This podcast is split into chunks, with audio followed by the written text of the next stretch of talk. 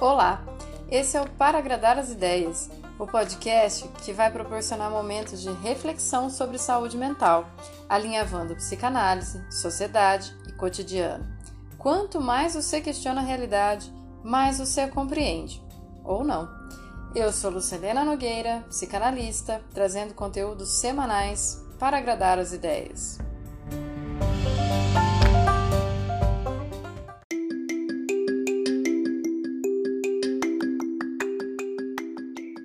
Segunda temporada!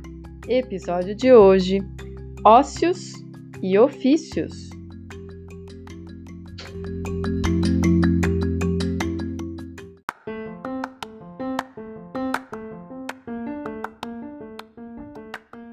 Oi, gente!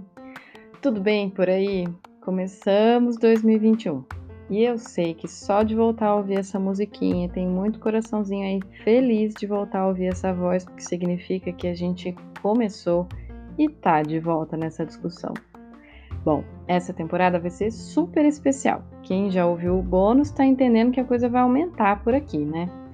Pois é, precisava muito descansar de 2020 e ter tempo para criar à vontade essa temporada. Meu, me deu tempo eu acho que essa temporada vai ficar muito massa. Já que é retorno do podcast e também aniversário do podcast de um ano, eu brinquei aqui de escrever tipo pequena redação de férias. Lembra que a gente fazia isso quando voltava na escola? Pois é, vamos lá. Quando eu era criança, eu viajei com uma tia minha que é médica.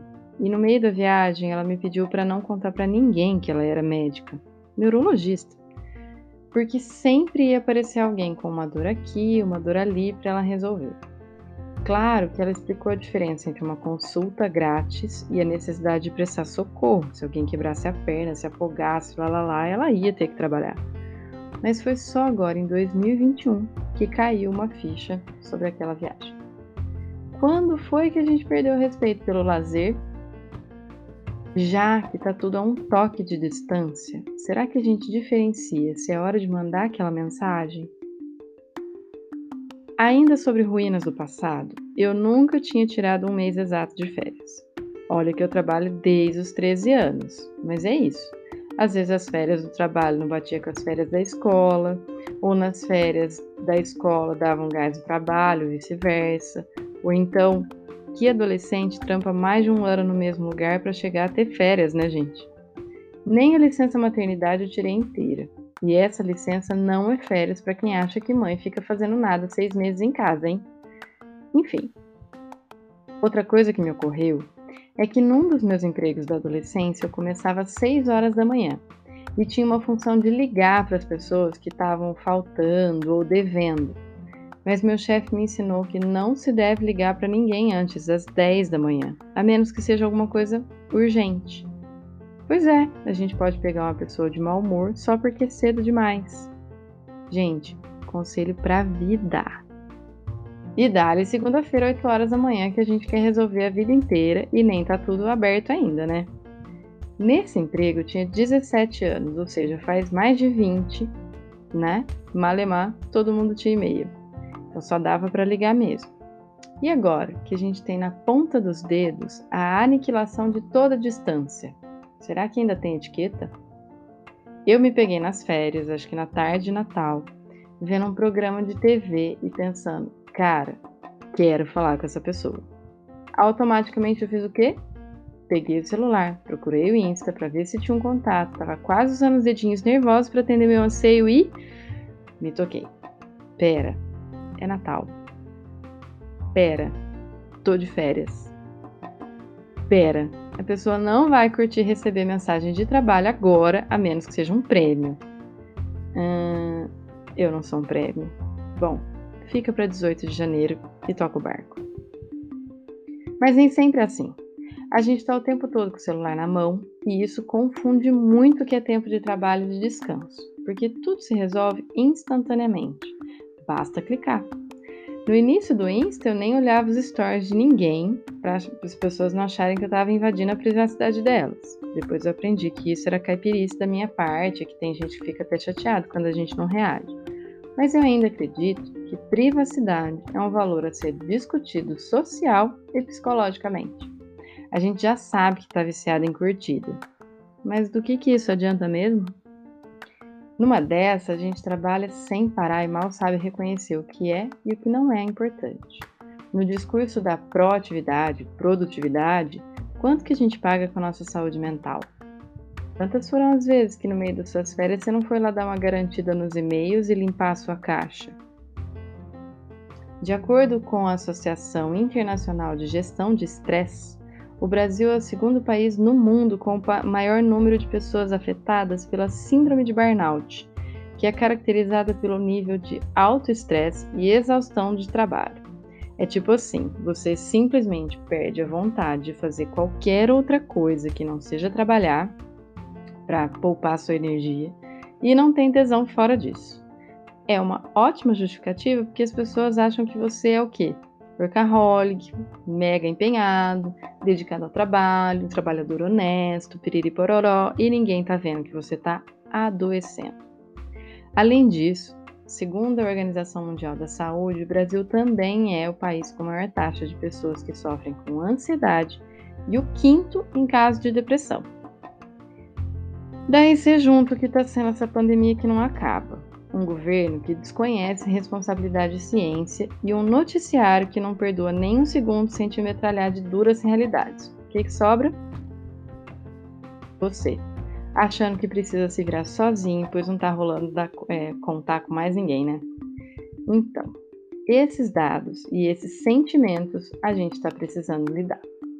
Se a roda não pode parar de girar, a gente tem que perceber quem está sendo moído dentro.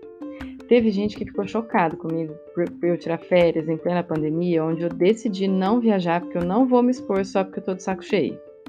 Meu propósito era ficar em casa, sem planos, sem compromisso, pensando o que eu queria fazer naquele dia. E para decidir isso, eu tinha que deixar aquele dia começar.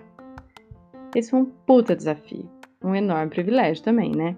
Como que é aceitar o ócio sem encarar isso como inutilidade, como preguiça como perda de tempo.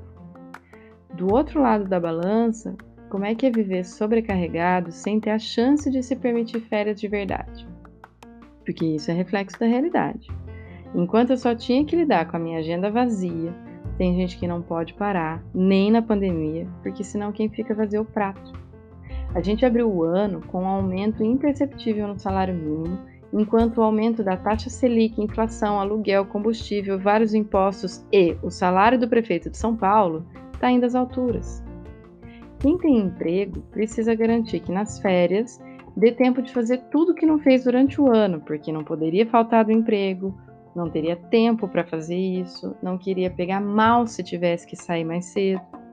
Mas ao mesmo tempo, tem gente que precisa de uma grana e pode vender essas tal férias ou fazer um por fora enquanto descansa do outro emprego. Tipo esse monte de segurança que na realidade é um policial que não pode descansar colocando a vida em risco, vai lá e se vinga. Bom, não vou entrar no Carrefour nunca mais. O fato de eu nunca ter tirado férias na vida não é isolado. Muita gente vai se aposentar sem saber o que, que é isso, porque acredita que não pode parar ou porque não vê estabilidade suficiente para isso. Ou pela grana, ou pelo status que se dá ao trabalho.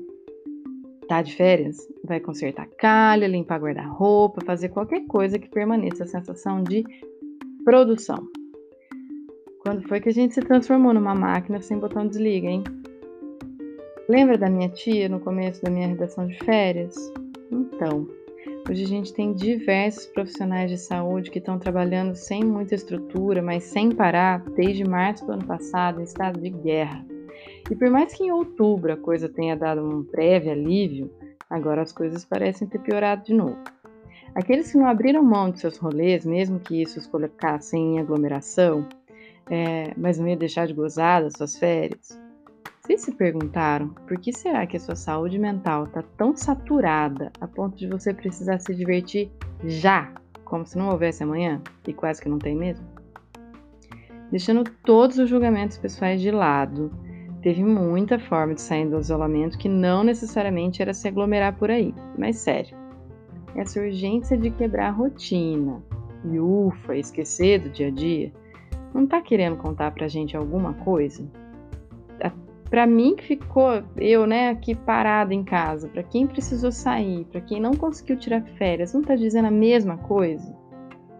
Esse jeito de viver não tá legal. Esse corre-corre, esse sufocamento, essa disponibilidade a qualquer hora, essa falta de respeito, essa não diferenciação do que é trabalho, o que é tempo livre. Isso não é um alerta? Para além das discussões da pandemia, não parece nem um pouco que o mundo, o sistema, a sociedade está de saco cheio de si mesmo, a ponto de não se dar tempo nem para fazer essas considerações? Enfim, várias vezes enquanto eu peguei meu celular para ver coisas no Instagram, postar alguma coisinha aqui, porque a gente acostuma, minha filha me lembrava: você não está trabalhando. E isso bastava para dar uma desligada. Mas a maior parte desse episódio foi idealizada, entre aspas, na madrugada do dia 4 de janeiro, não à toa a primeira segunda-feira útil do ano. Então fica a partilha que mesmo eu olhando para isso, estando de férias, a minha inspiração veio justamente na hora em que quase todo mundo que pode ter recesso, que pôde, né, ter recesso, voltou ao trabalho, mesmo que eu ainda tivesse de férias. Essa gravação está sendo justamente na madrugada do dia 11 de janeiro, às duas da manhã, porque a minha insônia, a inspiração, a ansiedade, ou sei lá o nome que isso tem, vem sempre de madrugada, antes da segunda-feira brava chegar. Isso diz alguma coisa, né? Pronto, acabei minha redação de férias. Fica o convite para a semana que vem vocês voltarem para ouvir mais um episódio bônus que vai começar a trazer convidados para contar suas histórias e ajudar a gente a aprender a olhar para fora do nosso umbigo. Que quem sabe, compartilhando experiências, trocando narrativa, a gente se perca menos nos nossos laços afetivos e planeje outro mundo possível. Eu espero que todo mundo tenha gostado. Tem bastante gente nova chegando. Segue no Spotify para sempre receber notificação de episódio novo e também para subir esse podcast. Eu recebi um e-mail ano passado dizendo que ele está entre os 30 de saúde mental, hein? Gostei. Segue no Insta, arroba para agradar as ideias, para a gente continuar essas conversas por lá e compartilha com todo mundo que você acha que também merece olhar com mais carinho para a saúde mental, para a sociedade, para o cotidiano, com essa linha de costura que a gente usa aqui da psicanálise. Eu deixo vocês por aqui e até semana que vem. Tchau!